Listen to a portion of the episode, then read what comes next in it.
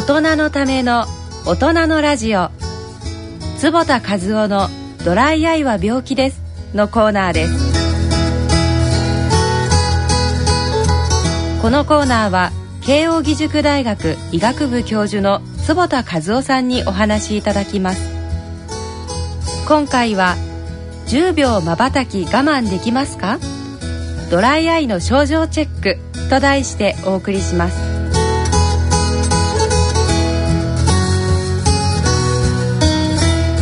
はいそれではドライアイは病気ですのコーナーです。えー、ドライアイってあの皆さんよく聞かれたことがあると思いますが、えー、目が乾いて目がなんとなくしょぼしょぼして目が疲れて、えー、目が辛いとそういう病気ですがこれ簡単にですね、えー、皆さんがドライアイかどうかっていうのを測る方法があるのでちょっとやってみたいと思うんですが、えー、これあのもしこのラジオ車を運転してる人とかえー、あったらその人はやらないでほしいんですけど、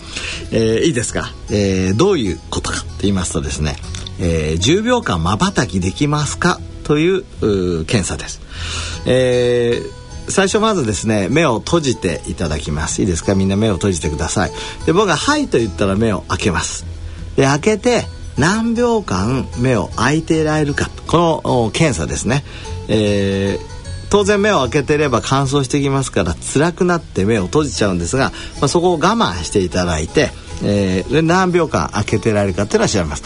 あのでももちろんすんごい痛くなったらあのやっぱ閉じていただかないとなんか気づいたら番組が終わるまでずっと目開けてましたとかそういう怖いことがないようにはしていただきたいと思いますがそれでは目閉じてください。それでははい。開けて1 2 3 4 5秒経ちました。678910はいそのぐらいでいいと思いますが、えー、10秒間ずっと目を開けられた人はどのぐらいいたでしょうか？あ結構いらっしゃいますねって誰も見えてるわけじゃないんですが、えー、これ10秒空いてられた人はですね、えーと涙目の表面にある膜ですね。この涙の層が非常に安定していてドライじゃない可能性があります。でもこの5秒間も空いてられなかった人っていうのはドライの可能性が非常に高い。実はあの涙っていうとあの泣く時に出てくるのが涙と思われてますけどもじ、えー、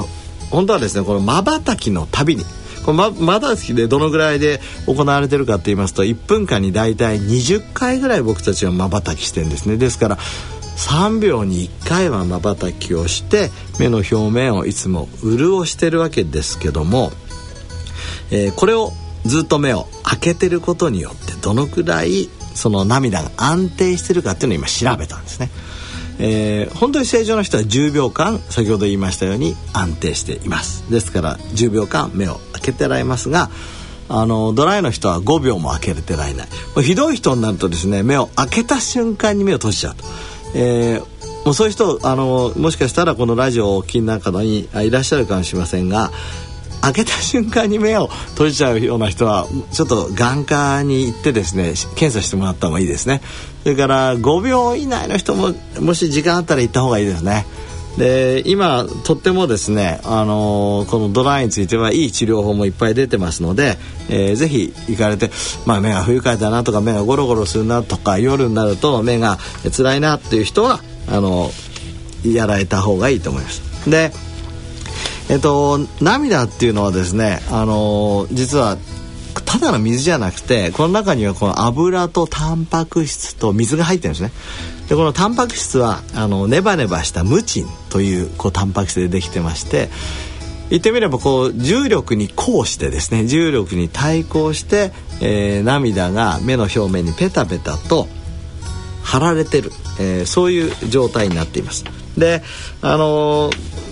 涙の量が、えー、多くてもですねこのムチンが足りないと目の表面にペタペタ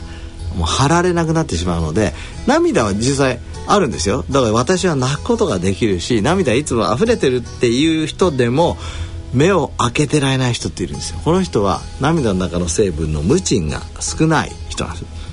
最近あのこういう人に対しては、えー、熟アホソルナトリウムって言ってですねあの無賃を増やす目薬がこう出てきてましてこれあの眼科に行くと